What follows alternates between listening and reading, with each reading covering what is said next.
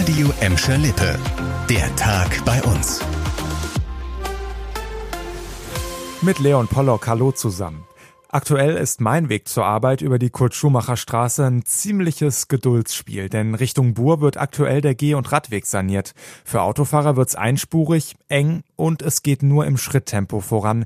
Wir haben bei den Sprechern in Gladbeck, Bottrop und Gelsenkirchen mal nachgefragt, auf welche größeren Baustellen wir uns dieses Jahr noch einstellen müssen. Und den Überblick hat Lena Klitzner. In Gladbeck wird die Wiesmannstraße voll ausgebaut. Dadurch kann es für Autofahrer länger dauern. Für die Bauarbeiten sind drei Millionen Euro eingeplant geplant. Auch die Goethe- und die Bachstraße in der Gladbecker Innenstadt sollen umgestaltet werden. Insgesamt sind in Gladbeck für dieses Jahr 16 neue Baustellen geplant. In Bottrop wird vor allem weiter an der Erneuerung der Horsterstraße und der Hackfurtstraße gearbeitet. Die beiden Großbaustellen sorgen auch in diesem Jahr für Engpässe.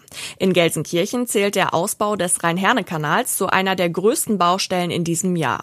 Dadurch kann es zu Umleitungen auf der Öchtingstraße bis zur Kreuzung Alfred-Zingler Straße kommen. Die Bauarbeiten beginnen voraussichtlich noch im Januar. Weitere Infos zu den Straßenbaustellen findet ihr auch bei uns auf radioemschalippe.de. Vielleicht ist das mit dem Bahnfahren also gar keine so schlechte Idee, aber auch da hapert's bald gewaltig. Das Bahnunternehmen Abellio ist ja pleite und gibt viele Zuglinien bei uns zum Ende des Monats ab. Aber nicht nur für Pendler bei uns wird das eine Geduldsprobe, sondern es kostet auch richtig viel Geld. Das Landesverkehrsministerium rechnet mit Mehrkosten von 167 Millionen Euro. Annika Bönig mit den Hintergründen. Ende des Monats steigt der insolvente Betreiber Abellio aus dem Nahverkehr in Ruhrgebiet und Rheinland aus. In der Übergangszeit gibt es auf einigen Linien einen Ersatzbusverkehr. Außerdem brauchen die neuen Betreiber kurzfristig Personal. Ehemalige Abellio-Mitarbeiter werden zum Beispiel mit Treue- und Wechselprämien abgeworben. All das kostet. Das Land NRW hat zugesichert, bis zu 380 Millionen Euro für die Weiterführung der bisherigen Abellio-Linien zu übernehmen.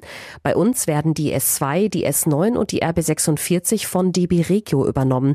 Die RB35, die von Gelsenkirchen über Duisburg bis zum Niederrhein pendelt, fährt in Zukunft unter der Fahne von Vias Rail.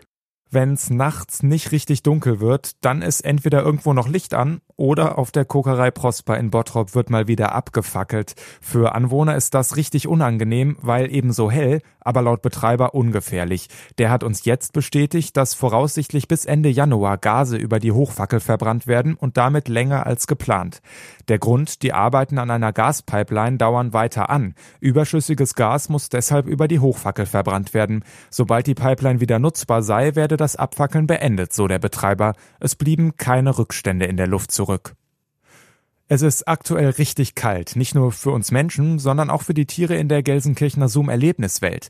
Deshalb wurden die Tiere und Gehege dort in den vergangenen Wochen winterfest gemacht.